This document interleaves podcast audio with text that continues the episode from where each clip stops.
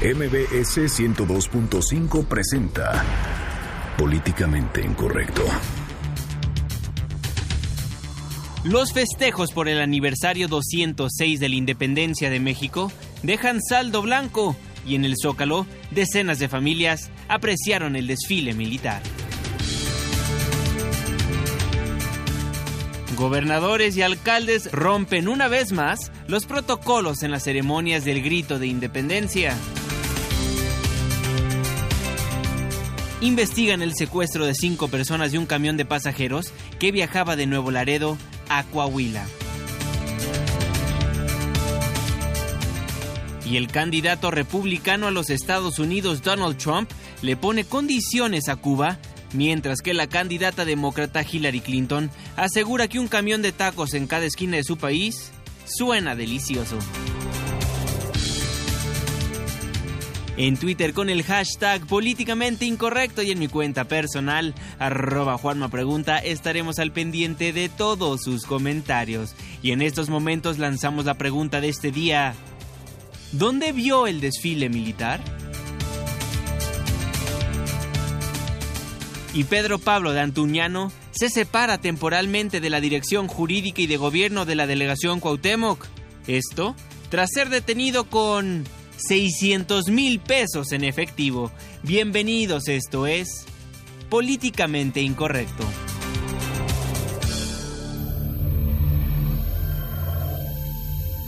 Estás a punto de entrar a una zona de polémica y controversia. Una zona de discusiones álgidas y análisis mordaz. Estás entrando al terreno de políticamente incorrecto. Bajo tu propio riesgo.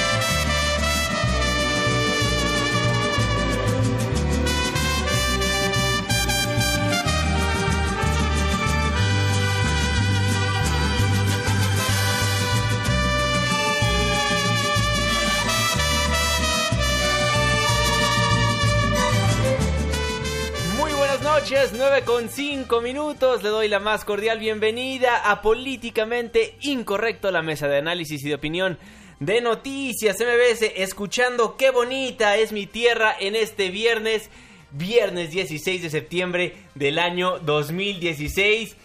Irving Pineda, fiestas patrias se acaban, algunos andan con una resaca, pero nosotros aquí muy presentes, totalmente en vivo cuando son las 9 con 5 minutos a través del 102.5 de su frecuencia modulada. Muy buenas noches, Irving Pineda. Muy buenas noches, ¿cómo están? ¿Cómo la pasaron? ¿Cómo les fue de resaca? ¿Cómo les fue de fiesta? ¿En qué condiciones nos están escuchando?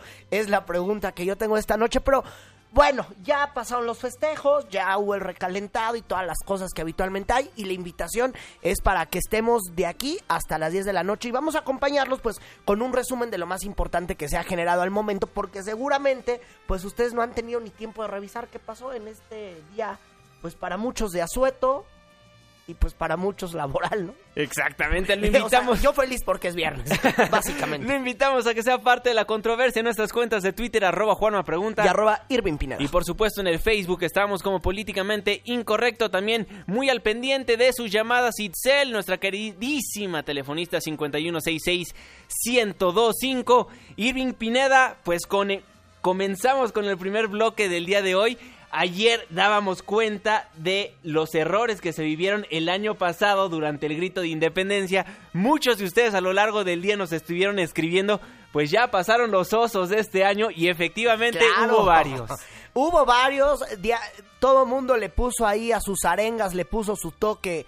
Eh, su toquecito, algunos rompieron el protocolo, pero vamos a ir revisándolo porque todos están muy buenos. La verdad es que si, usted escuchaba mal alguno, no, no eran las copas de más ni nada por el estilo. Es que algunos le cambiaron. Oye, y siempre estas ceremonias sirven para andar campañando y uno de los estados claves es el Estado de México donde se renovará la gubernatura el siguiente año y por ahí fue el presidente nacional de Morena. Exactamente, Andrés Manuel López Obrador pues dio el grito de independencia en Texcoco, un municipio del Estado de México.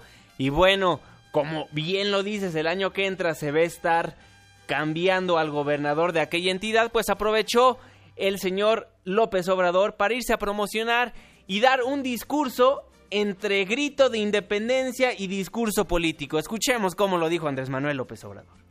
¡Vivan los 43 jóvenes desaparecidos de Ayotzinapa!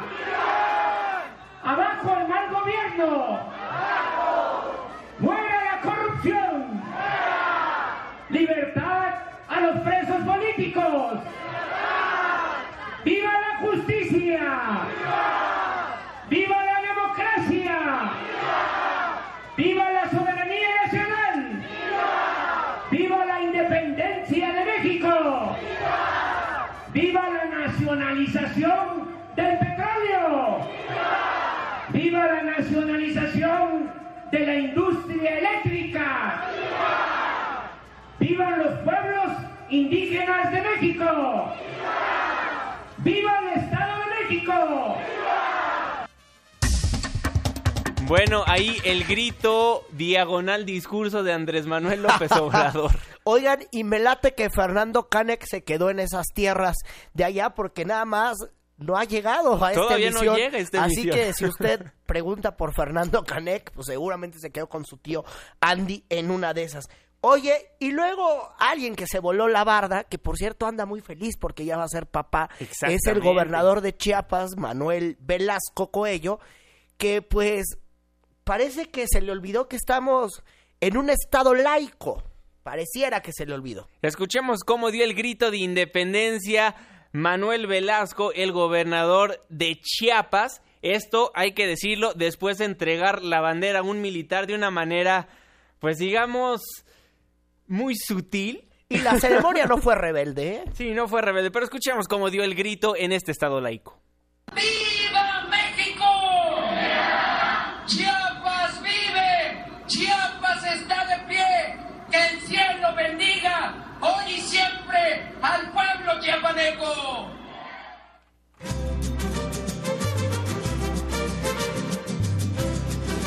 Pues bueno, lo criticaron muchísimo en las redes sociales porque todo mundo le recordó al señor Manuel Coelho, al gobernador de Sí, Chiapas. a Manuel Velasco que estamos en un estado laico. Estamos en un estado laico, don Manuel, que no que no se le olvide. and- Yo parecía que era misa. Yo cuando lo estaba viendo dije, ¿que esto es misa o qué onda? Pero no, era la ceremonia para celebrar el aniversario 206. Algunos decían que se sentía Miguel Hidalgo, pero lo dudo, la neta lo dudo. Oye, Irving, y también Manuel Velasco no fue el único servidor público que metió la pata, también José Eduardo Rovirosa, un alcalde en... Macuspana Taba- Eh, Tabasco, Tabasco. allá es este alcalde que tiene problemas con su ego, así como varios andan por la vida que tienen el ego hasta arriba y uno los tiene que andar soportando, bueno, pues este nos lo tuvimos que recetar eh, ayer de esta manera. ¡Viva Macuspana! ¡Viva Tabasco! ¡Viva México! ¡Viva México! ¡Viva México! ¡Viva el hombre que por cuarta ocasión en este balcón están dando el grito de la independencia! ¡Viva México! ¡Qué bárbaro! Aprovecha para hacer comercial que en una cuarta ocasión del grito desde ese balcón. ¡Qué bárbaro! sí, es que desafortunadamente los tabasqueños, los de Macuspana lo, lo reeligieron y ahora se lo tienen que aguantar ahí con todo y su ego. Oye, pero también estas ceremonias sirven para andar, eh, bueno, ya lo vimos, discurso, a- andar campañando, eh, quererte sentir sacerdote, pero también uno se puede sentir filósofo. Exactamente, como Uno fue el ellos. caso, como fue el caso del gobernador independiente allá en Nuevo León, Jaime Rodríguez, el Bronco, pues ahora sí que rompió el protocolo desde el segundo número uno y decidió dar un discurso antes de dar el grito. Antes del protocolo, me gustaría, si ustedes me dan permiso, hacer una reflexión. ¿Sí me dan permiso? Gracias. Para mí y para el gobierno es muy importante decir que la independencia de México fue generada por la injusticia, por la marginación y por la pobreza. Hoy debemos de pensar en la nueva independencia, vencer la pobreza, vencer la injusticia y enterrar la corrupción. Eso es lo que tenemos que trabajar a partir de hoy. Y entonces nuestros héroes que nos dieron patria estarán orgullosos de todos nosotros. Bueno, ahí los discursos más chuscos que se dieron el día de ayer en el grito de independencia. Muchísimas gracias por sus comentarios. A pesar de que es viernes, recibimos todo el debate en nuestras cuentas de Twitter, arroba Juanma Pregunta. Y arroba Irving Pineda. Nos dice Arturo Pérez, al peje solo le faltó gritar vivan los sesentas, viva Fidel Castro, todo un dictador. Pues sí, también nos dicen por acá, eh, muy, muchos ególatras, pues sí, mucho ególatra el día de hoy, bueno, el día de ayer en el grito de independencia. Y bueno, estos fueron los que más sonaron. Todavía falta ver cuáles son los que van a ir surgiendo poco a poco en las redes sociales. Sí, no hemos podido revisar todo, no nos ha dado tiempo, pero seguramente en los siguientes días se los vamos a tener a estos que, que nada más no entienden. Oye, Irving, pero el día de hoy también se vivió el desfile militar que cada año se hace. A mí en lo particular me gusta mucho ver cómo desfilan nuestras fuerzas militares. No te vimos en el Zócalo, En la plancha ¿eh? del Zócalo. No fui porque como sabes, hacemos en vivo este programa y estaba bastante cansado para despertarme a tiempo, pero lo vi No, a bueno, través pues de la te televisión. levantas, muchacho. Pues a las 6 de la mañana, amigo, pero para esa hora no se tiene que bañar uno y luego el tráfico hacia el Zócalo capitalino pues te lo evitas y lo ves cómodamente en la televisión. Bueno, pues sí, para eso están los que hacemos la tele, para llevar las, mejores coberturas. Oigan, se puso muy bien el desfile en el Zócalo Capitalino. Decenas de familias lo disfrutaron. Los chavitos son los que más disfrutan esta, estas ceremonias, los que más pueden apreciar lo que hacen los militares. Exactamente, y bueno, vámonos con René Cruz, quien estuvo presente en el desfile militar y nos tiene toda la información de lo que aconteció por la mañana. René, muy buenas noches, te escuchamos. Juan Manuel, muy buenas noches. Como cada año, cientos de familias se dieron cita en calles del primer cuadro de la ciudad para presenciar el desfile militar en el que participaron 23.471 integrantes del Ejército, Marina, Policía Federal y personal civil. Con porras y aplausos, hombres, mujeres y niños hicieron un reconocimiento a la labor que realizan las Fuerzas Armadas a favor de la población. Rogelio Hernández comentó que su asistencia al desfile es para refrendar su apoyo a una de las pocas instituciones que aún cuentan con credibilidad entre la población.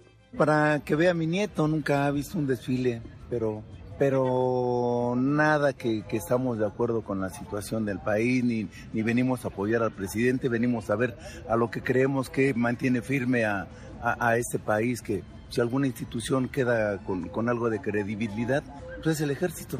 De lo demás, no creo que vemos con tristeza cómo, cómo se, se, se nos está derrumbando este país, cómo se está yendo a la, a la basura. Los medallistas olímpicos y los contingentes conformados por mujeres fueron dos de los agrupamientos más ovacionados por los asistentes. Al respecto, Lara Meníndez se congratuló por el hecho de que las mujeres van ganando espacios dentro de las Fuerzas Armadas, mientras que el niño Alejandro externó su deseo de ser soldado. Sí, claro que sí. Este, la sociedad está incluyendo a las mujeres, aunque todavía al interior este, los mismos hombres creen que no van a poder, ¿no? Pero pues ánimo para ellas, ojalá que sí. Pero sí se está demostrando que Sí, claro que sí. Y- Inclusive la escolta de anoche, ¿no? En el en, en- en Palacio Nacional. Es un símbolo grandioso, sí. Los soldados. Porque tienen sus armas. Que yo quiero ser como ellos.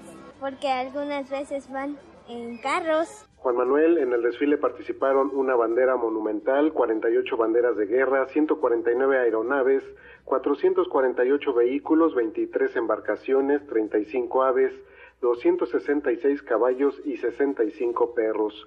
Además de conmemorar el inicio de la independencia, las Fuerzas Armadas festejaron el centenario de la industria militar y medio siglo de la creación e implementación de los planes de N3 y Marina.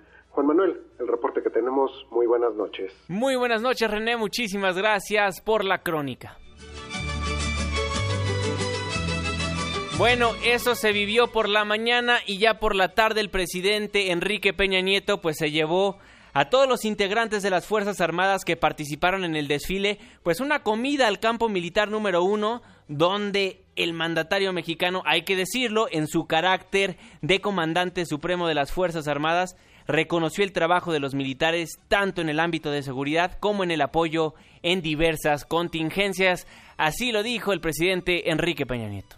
Y por eso el de estar aquí con ustedes es ocasión, repito, no solo de reconocerles y agradecerles, y en ustedes a los demás integrantes de las Fuerzas Armadas, sino de compartirles el gran orgullo que deben de sentir al ser parte de nuestras Fuerzas Armadas, de ser parte de esta gran institución que da soporte al Estado mexicano y de un Estado mexicano que hoy sin duda está en un constante proceso de transformación. Pues ahí lo que se vivió en el campo militar y bueno, en la Ciudad de México, los políticos de la ciudad aprovecharon para decirle a la ciudadanía que esta ciudad es muy segura. Sí, claro, ya los operativos por estos festejos ha informado el titular de la Policía Capitalina, Irán Almeida, es un saldo blanco. Vamos a escucharlo. Es un síntoma de que es una ciudad segura que permite que se va realizando cualquier tipo de evento con toda normalidad. Ayer sucedió todo sin calma en el evento del grito en el Zócalo y bueno, lo que pudimos ahora eh, constatar es que estamos atentos y listos para, que nos, para cualquier eventualidad, en cualquier situación, hoy en el desfile militar.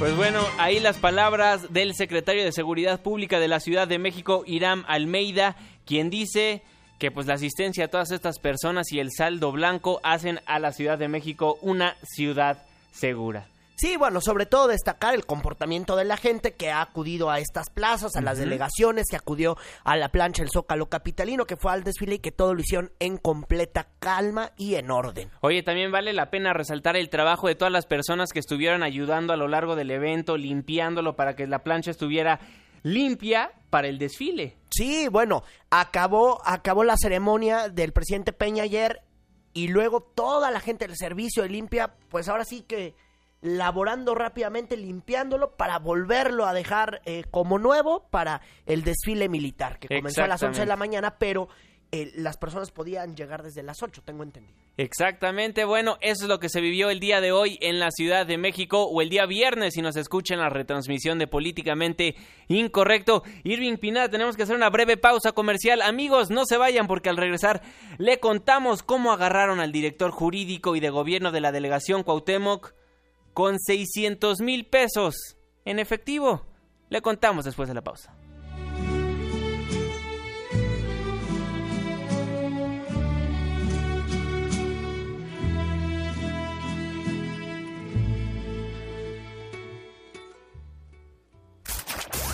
Apenas estamos caldeando los ánimos.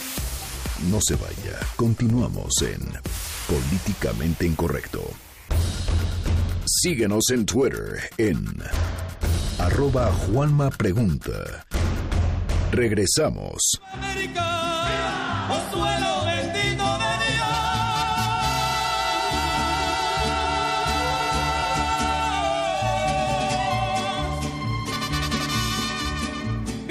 México!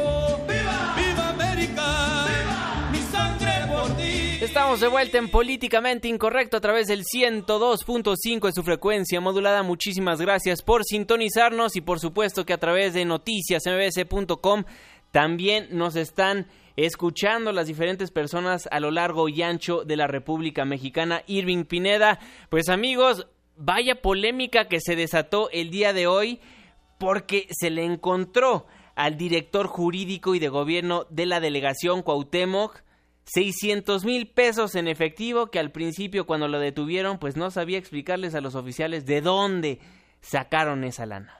Sí, mi querido Juan, a ver, fíjense que por la mañana, ya después del pozole, la fiesta y todo, estábamos revisando los periódicos y abríamos la primera plana del periódico Reforma y nos enterábamos que el director jurídico de la delegación Cuauhtémoc, que es eh, Pablo de Antuñano, pues había sido detenido.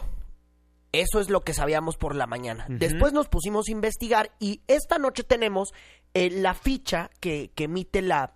eh, lo- el reporte interno que emite la policía capitalina sobre esta detención. Aquí tenemos varios, varios datos que es lo primero, que fue detenido por la jefatura del Estado Mayor Policial a la altura de Presidente Mazarik y, eh, Mariano y Escobedo. Mariano Escobedo en la zona de la colonia Anzures. Ellos andaban circulando en un vehículo Dodge Charger, Charger. ajá, con placas MUS-17. Bueno, ahí... Guión 16. Guión Guión 17, die- guion 16. Ok, perfecto. Bueno, después de ahí tenemos la información. Es que estoy, estoy revisando la computadora para no darle ningún dato equivocado.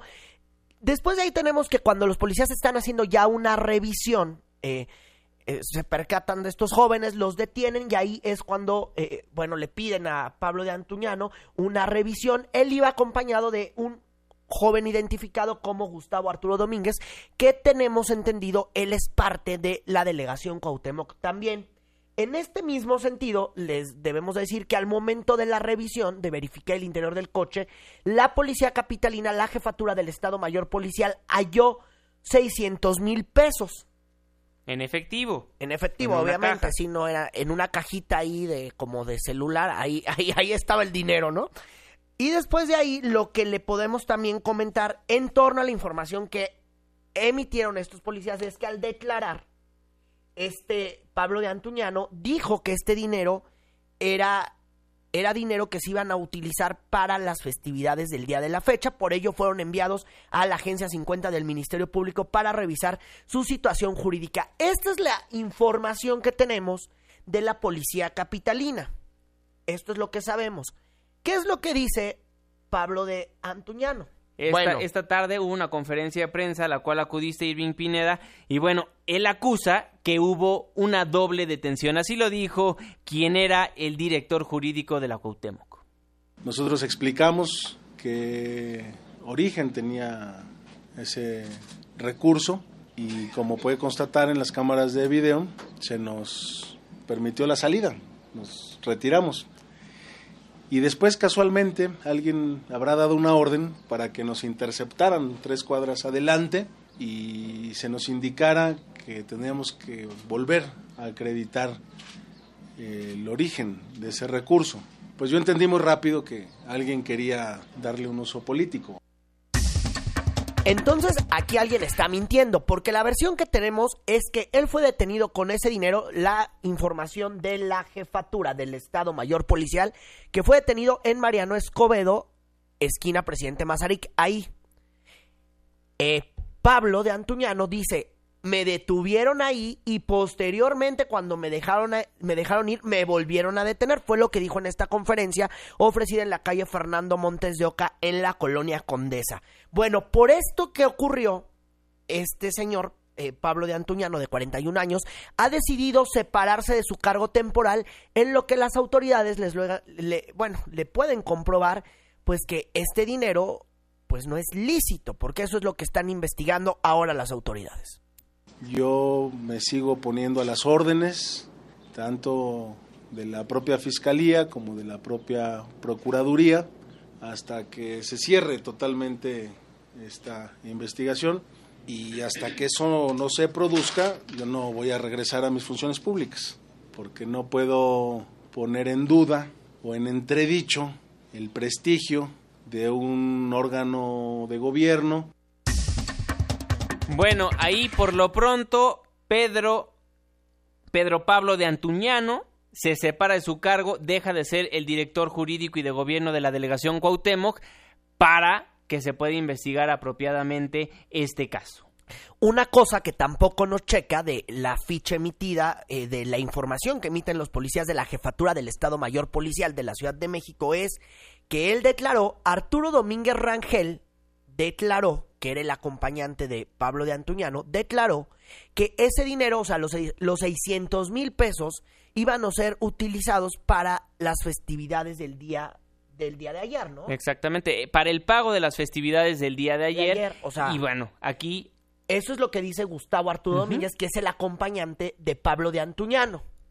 En esta conferencia de medios, nosotros le preguntamos, oye, bueno, pues a- andar con 600 mil pesos, pues, pues así como si fuera un día de campo, pues se nos hace delicado. ¿De dónde procede este dinero? Bueno, lo que dice Pablo de Antuñano es que este dinero procede de una casa productora que se llama Suma. Esta casa se dedica a hacer películas, libros y, y DVDs y muchísimas cosas. Él, en teoría, esta casa productora no es una casa productora como tal, sino una fundación que hace financiamientos de películas, libros, etc. Según este dinero que él recogió, o estos 600 mil pesos que tenía, eran de lo que habían, de, de los donativos que han hecho algunas personas y de el financiamiento que se haría para pagar una película. Vamos a escuchar lo que dijo Pablo de Antuñano. Concretamos estos fondos por un monto total de 600 mil pesos que estaban destinados o están destinados para el pago de proveedores de esta asociación y de este proyecto. Y en el trayecto por, por la delegación Miguel Hidalgo, en Mazarik, esquina Mariano Escobedo, fuimos eh, detenidos por un retén que se acreditó como el Estado Mayor Policial. Bueno, ahí las palabras de quien era director jurídico y de gobierno de la delegación Cuauhtémoc y desde muy temprano cuando los diferentes medios de comunicación conocíamos la noticia y por supuesto que los diferentes partidos políticos pues conocían lo que pasó aquí en la Miguel Hidalgo por parte de empleados de la delegación Cuauhtémoc, pues muchos empezaron a protestar, entre ellos el presidente del PRD en la Ciudad de México, Raúl Flores, quien demandó el cese inmediato del director jurídico de la delegación para que pueda ser debidamente investigado penal y administrativamente por autoridades correspondientes, cosa que ya pasó, pero tenemos en la línea telefónica de Políticamente Incorrecto al presidente del PRD en la Ciudad de México, Raúl Flores. Presidente, muy buenas noches, ¿cómo está? Muy buenas noches, Juan Manuel Irving, eh, a sus órdenes. Pues presidente, preguntarle, ya se separó del cargo quien era el director jurídico y de gobierno de la delegación Cuauhtémoc, ahora qué sigue, ahora se le tiene que imputar, pues a ver qué delitos, pero ¿cómo lo ve hasta el momento? Pues entiendo que se está determinando su situación jurídica. Eh, en estos momentos, eh, aún eh, en la Fiscalía de Servidores Públicos, por ejemplo, donde hay una pantalla pública también, eh, hay, eh, está, está su nombre, está Pedro Pablo Antuñano, y investigado por el eh, delito de eh, uso de recursos de, de procedencia eh, probablemente ilícita. Eh, bueno, pues decirles que lo que sigue es también investigar eh, qué, qué pasa con este funcionario, porque este funcionario tiene a su cargo áreas pues muy eh, sensibles de la delegación Cuauhtémoc, las áreas de vía pública, las áreas de giros mercantiles, ¿no? que donde se dan los permisos eh, eh, para la venta de vía pública, los permisos para la eh, operación de bares, restaurantes eh, en, esta misma demarcación y, eh, y bueno, nosotros hemos estado conociendo también las eh, eh, quejas que ha habido de los vecinos, en fin, eh, vamos, eh, no es usual en el comportamiento de un servidor público, se los dice quien ha estado en la administración pública de la Ciudad de México, pues desde hace muchísimos años, eh, que ha tenido responsabilidades. Yo mismo fui jurídico de gobierno en Coyoacán, director general, dos veces jefe delegacional, y bueno, pues lo mismo que cuando entró Monreal, que le dejaron fajos, fajos supuestos, fajos de billetes, que después hizo un uso, uso ilegal de ellos, otra vez se vuelve a presentar algo, pues yo solo veo que ocurra en esa en esa delegación de eh, Cuauhtémoc, donde el dinero vemos que circula con facilidad, donde hay una supuesta fiscal anticorrupción que es nombrada por el mismo jefe delegacional y que hoy ha estado perfectamente silente. Eh, eh, evidentemente eh, todo apunta a, la, a esto de, lo que Monreal ha hecho pues de verdad vocación que es la, el manejo del absurdo como único recurso para eh, tratar de eh, pues de explicar lo inexplicable que hace un servidor público eh, de este rango con 600 mil pesos en efectivo para una AC si hay una AC es una donataria hay todo un procedimiento eh, en Hacienda, eh, quienes nos escuchan y conocen el funcionamiento de las ACES, los eh, contadores, los notarios, pues sabrán que ninguna AC tiene un movimiento de efectivo por, para realizar sus, sus operaciones porque en, ese momento se pierde la CLUNI, que es la clave única de donatarios, pues que, que es la que puede autorizar este tipo de operaciones. Claro, y fiscalmente pagos de más de dos mil pesos deben ser un instrumento financiero. Entonces, pues están e-, evadiendo impuestos o qué es lo que está pasando. Sí, algo pasa, inclusive para realizar una operación eh, inmobiliaria, 550 mil pesos es lo más que puede un notario, digo, pensando en la, en la, escala más alta de, de la posibilidad, ¿no? Lo, más que puede un notario regularizar o, o, o registrar eh, en fin, eh, sí, sí, eh, vamos, no suena suena bastante eh, ilógico lo que están diciendo. más bien, que vuelvo a repetir, es, es un tema de llegar simplemente ahí a donde las cosas tienen que ser aclaradas y, y bueno, pues son por las fotos que pude ver en el Twitter otra vez, billetes eh, de una sola denominación, perfectamente en fajillas, bueno, en fajillas ahora, pero con, eh, con ligas, ¿no? Exactamente. A ver, Raúl, déjame irme un poquito más a los hechos. Eh, a ver, tenemos lo que dice la jefatura del Estado Mayor Policial, donde dice uno de los detenidos que este dinero se iba a utilizar para las festividades de ayer. Y tenemos ya hoy en la conferencia lo que dice Pablo de Antuñano, que dice que este dinero era para hacer películas de un de una de, de una fundación donde él pertenece y donde él participa como productor. Sí. ¿Cómo, eh, a ver, ¿cómo leer esto? Porque estos son los únicos dos datos duros que tenemos esta noche, por decirlo así. Las dos están mal, eh, te lo digo como es jefe delegacional, las eh, delegaciones no manejan dinero en efectivo, manejan pequeñísimas cantidades, eh, todo se hace por órdenes de CLC, de, órdenes de cobranza eh, que son líquidas de cobranza. Esto es, pero son eh, depósitos bancarios, todos ellos.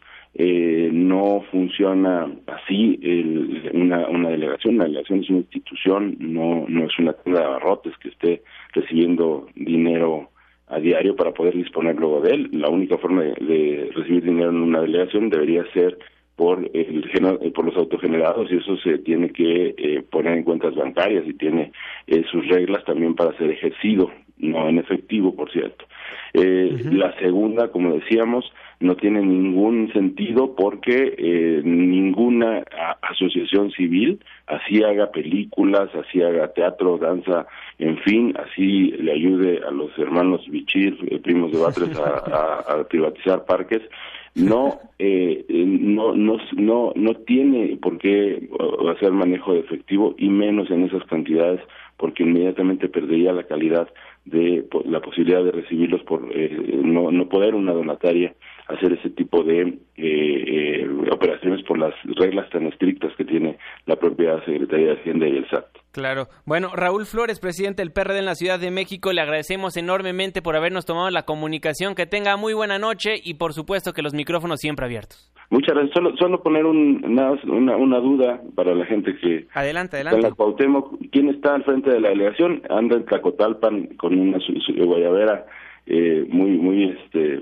eh, notable eh, lo ha puesto de fijo en su Twitter el, jefe delegacional Antuñano era el segundo a, cargo no eh, y bueno pues ahora no sabemos porque el jefe delegacional se toma días festivos y fines de semana. Yo te lo diría las dos veces que he sido jefe delegacional.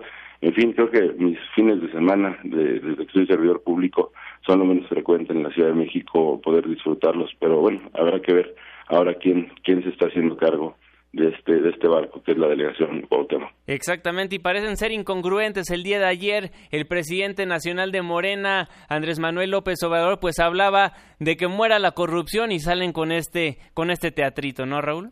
Pues sí, bueno, es que lo mejor es de, este, tratar de exorcizarlo pero pues se ve la, la, paja en el ojo ajeno, pero no la vida en el propio, dirían los clásicos.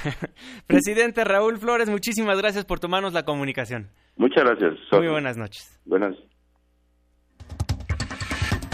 Bueno, estos son los datos duros que tenemos. el juez o las autor- el Ministerio Público, las autoridades serán quienes determinarán qué va a pasar con Pablo de Antuñano, pero aquí los datos duros que tenemos por parte de la Policía Capitalina y los datos duros de la conferencia de medios. Usted, como siempre, tiene la mejor opinión y estaremos atentos al desarrollo de esta investigación. Pues nos escriben en Twitter a ver qué dice el SAT. Ninguna explicación es lógica ni tiene juricidad. Pues bueno, ahí lo que está pasando en la delegación Cuauhtémoc. Sí, claro que sí, diversas opiniones, pero bueno, a ver qué sucede. Pero por lo pronto, pues no hay segundo al mando en la delegación Cuauhtémoc. ¿O dónde está el primero al mando? No, pues ya te dijeron que está ahí No, de sí, Guayavera. No, no, pues qué bueno que está de Guayavero, pero debería estar, y Bueno, más cuando también es- explota, a ver, ¿no? ta- pero también eso no es delito. No, no es delito, pero mira, ayer fue 16 de septiembre y debería de estar en su delegación. Bueno, cuando ocurrió la desaparición de algunos, también unos más estaban de gira internacional. Bueno, pero eso no tiene nada que ver, ¿no? Aquí estamos hablando del hecho concreto de lo que está pasando en la Cuauhtémoc. entonces, a ver, cuando eres servidor público tienes que estar ahí entonces- como cuando eres diputado tienes que acudir a las sesiones. Pues digo, tiene estás que- defendiendo lo indefendible, No, pero a ver, tiene que, Pineda. tiene que volar eh, aquí a la Ciudad de México para que venga a separar de su cargo a este que ya se separó. No, pero tiene que dar la cara por la delegación. Al fin y al cabo es son no- 600 ahí sí mil no pesos en ver, efectivo. ahí sí no coincido. Porque, a ver, el dinero, a ver, el dinero ya se está investigando, ¿no? Ya está en el MP ahí. Ujú. Ya se separó eh, de Antuñano por el error o no error, ya sab- sabremos en los siguientes días. Entonces no tiene que estar el delegado para eso. Para Eh, ver es que un posible... no. ¿Por qué no? Si, si es el delegado de la delegación, es el titular de bueno. esa demarcación. ¿Cómo no va a estar ahí en un caso tan delicado como es este? Porque no es cualquier cosa esto. No, a no ver, es como no. si se robaran unas sillas de la delegación y están presentando No, pero a ver, sería- una a ver, denuncia de hechos. Pues si no. fuera una cuestión de emergencia, todos estaríamos diciendo que, que, que vuelva, ¿no? Que venga a poner orden. Pero para esto, a mí me parece que es pedir mucho. Pues bueno, ahí las dos opiniones. Nos vamos a un corte comercial cuando son las 9 con 41 minutos. Una pausa, ya volvemos.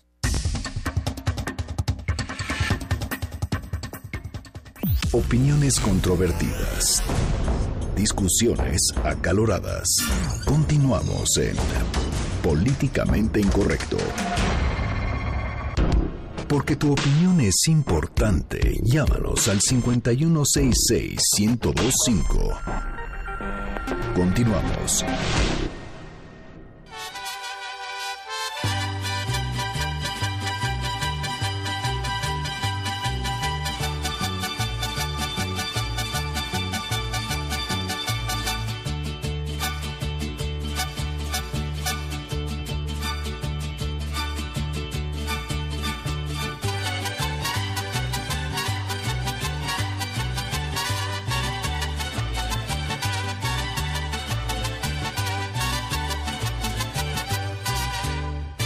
Estamos de vuelta en Políticamente Incorrecto a través del 102.5 de su frecuencia modulada. Muchísimas gracias por ser parte de la controversia. Nos llegan llamadas. La señora Vázquez nos dice...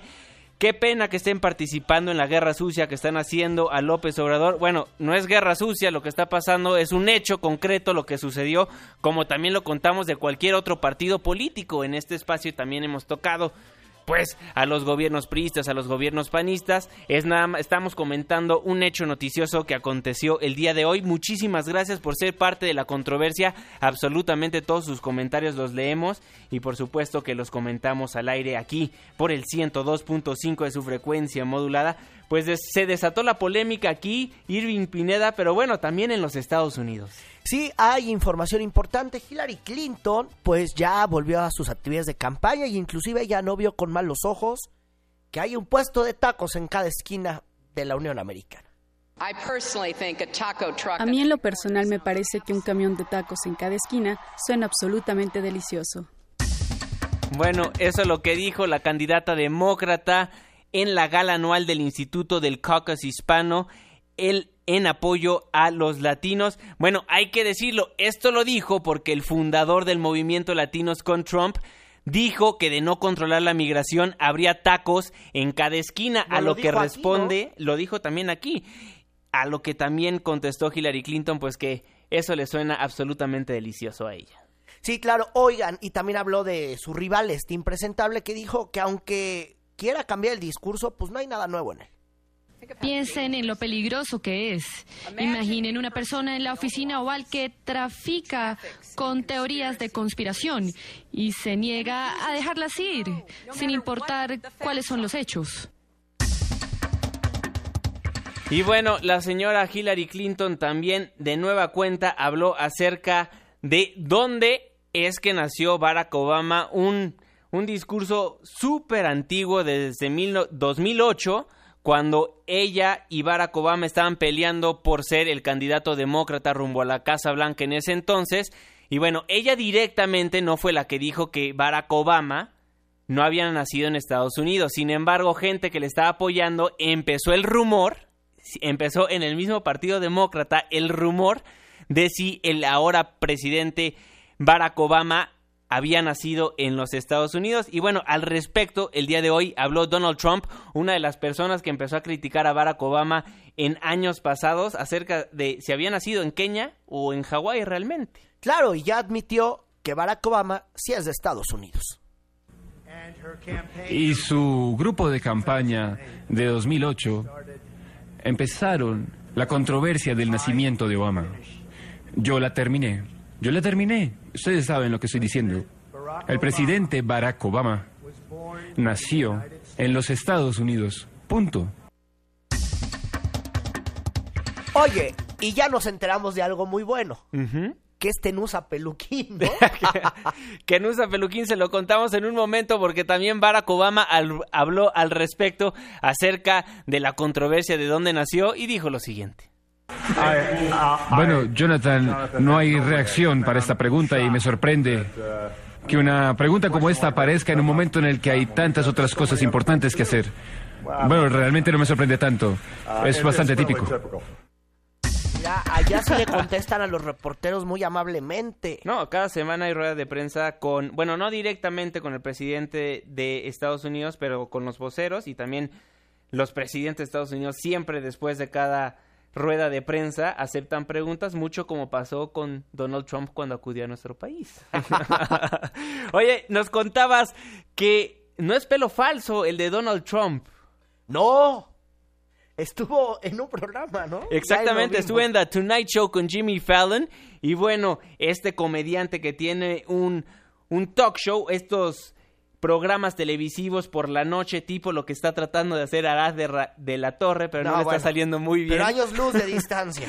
Pero bueno, ahí tiene a diferentes personalidades. En esta ocasión fue Donald Trump a platicar un poco de su campaña y aprovechó Jimmy Fallon para preguntarle acerca de su pelo. Donald, I, I want to ask you because the next time I see you, you, you, you could be the president of the United States. Donald, quiero pedirte algo, ya que la próxima vez que te vea puede que seas presidente de Estados Unidos. Solo quiero saber si puedo hacer algo que no sea muy presidencial, ahora que los dos somos ciudadanos. ¿Cómo qué? No me gusta cómo suena, lo dijo en tono irónico el republicano. I hope they're going to understand. Okay? You say yes? Go ahead. Vamos, adelante. ¿Puedo despeinarte?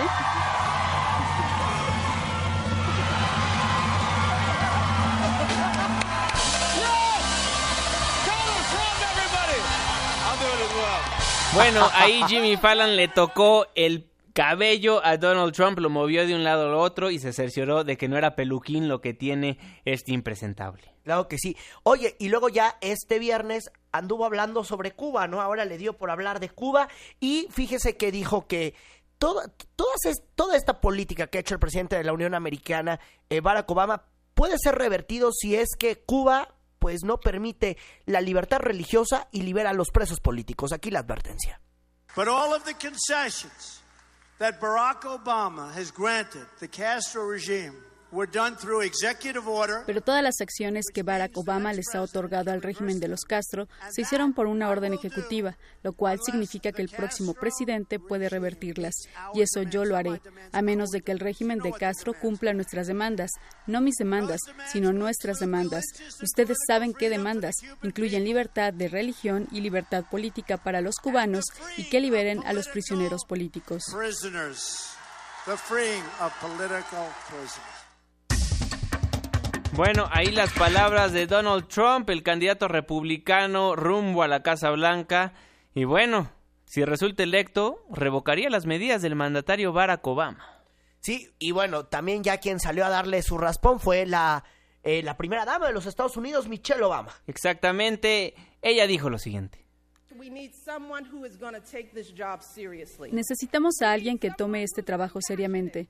Necesitamos a alguien que sea compasivo, alguien que sea unificador, alguien que va a ser un modelo para nuestros hijos.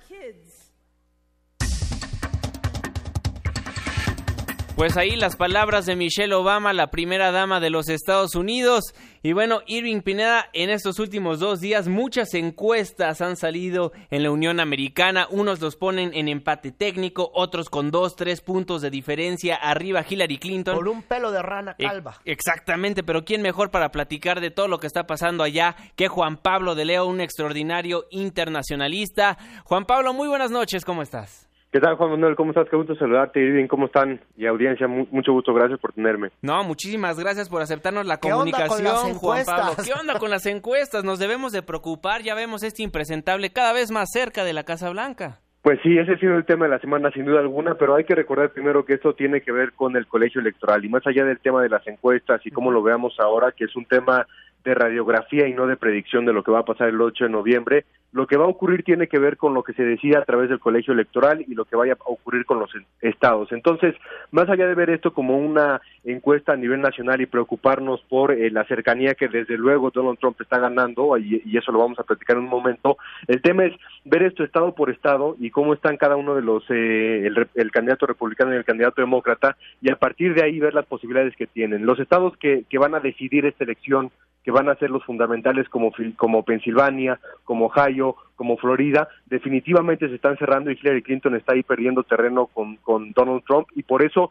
estábamos, estábamos viendo que necesita toda la ayuda. Y la ayuda la está teniendo de personajes como lo que escuchábamos ahora que ustedes decían, la ayuda, por ejemplo, hoy de Michelle Obama. Con este discurso y el hecho de que Barack Obama haya tenido que salir a auxiliarla, ayudarla para eh, subir en las encuestas. Ba- Barack Obama hoy tiene un eh, porcentaje muy importante de aprobación, por arriba casi del 60%. Igual Michelle Obama es un personaje que políticamente y electoralmente tiene mucho sentido y hoy sale a ayudar mucho a Hillary Clinton después de esta terrible semana que ha tenido con, lo- eh, iniciando con los correos electrónicos y terminando con el problema de salud que, que bueno, ya conocemos en las imágenes que, que, que vimos. Ahora, hablando de los números y las encuestas, el día de hoy, bueno, el día de ayer, la, la cadena CBS junto con el diario New York Times sacaron una encuesta que es lo que tiene a, muchos medios de comunicación hablando. 46% de la intención de voto para Hillary Clinton, 44% de la intención de voto para Donald Trump, 2% de intención de voto que, como lo decía Spinner eh, Irving, está prácticamente dentro del margen de, de error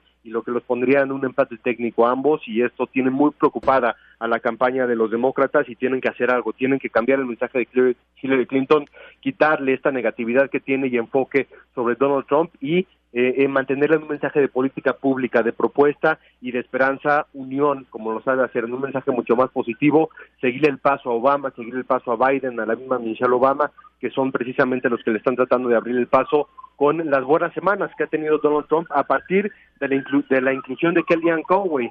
Kellyanne Conway es una encuestadora y es la que actualmente maneja ya la campaña de, de Donald Trump y ella sabe perfectamente bien cómo manejar a, personajes políticos en los medios de comunicación y también en las encuestas y vemos que esto tiene el efecto positivo para Trump. Si ahora hablamos de otras encuestas como lo puede ser la página Real Clear Politics que tiene un, eh, un, digamos un poll of polls y una encuesta general de todas las encuestas tiene un porcentaje de 1.5 arriba Hillary Clinton, 45.7 contra 44.2 para Donald Trump. Estamos hablando prácticamente de un margen muy, muy pequeño con el cual no, no se puede jugar. ¿Cuál es la buena noticia? Que Hillary Clinton sigue arriba prácticamente en todos los estados, en los estados que se tienen que ganar y en los que van a dar los votos. La mala es que Donald Trump se viene acercando. El mensaje tiene que ir, eh, eh, lo decía, tenemos, tiene que cambiar eh, la campaña demócrata. Vamos a ver lo que va a ocurrir el día 26 de este mes, que es cuando se va a llevar a cabo el primer debate en Nueva York y a partir de eso, si Hillary puede noquear o puede golpear de alguna forma a Donald Trump y quitarle el momento, vamos a ver que puedan cambiar las encuestas. Si no, pues eh, eh, sí vamos a ver que la tendencia positiva de Donald Trump y negativa de Hillary Clinton se puede ir ahondando hacia las últimas semanas de esta campaña que ya le quedan poco menos de 50 días. Juan Pablo de Leo, muchísimas gracias por tu análisis, tu cuenta de Twitter. Juanpa de Leo, ahí los espero cualquier cosa, ahí estamos y, y- y gracias por el espacio y lo que necesiten aquí, pues eh, eh, seguimos al pendiente de la campaña electoral. Muchísimas gracias, Juan Pablo. Muy buenas noches. Gracias Juan Manuel, Irving, un abrazo. Bueno, ahí lo que está pasando en el país del norte, en la Unión Americana. Irving Pineda, se nos acaba el tiempo. Buenas noches. Adiós a todos. A nombre de todos los que formamos políticamente incorrecto, se despide de ustedes su servidor y amigo Juan Manuel Jiménez. Que tengan un excelente fin de semana. Estás dejando el terreno de lo políticamente incorrecto. Hasta la próxima.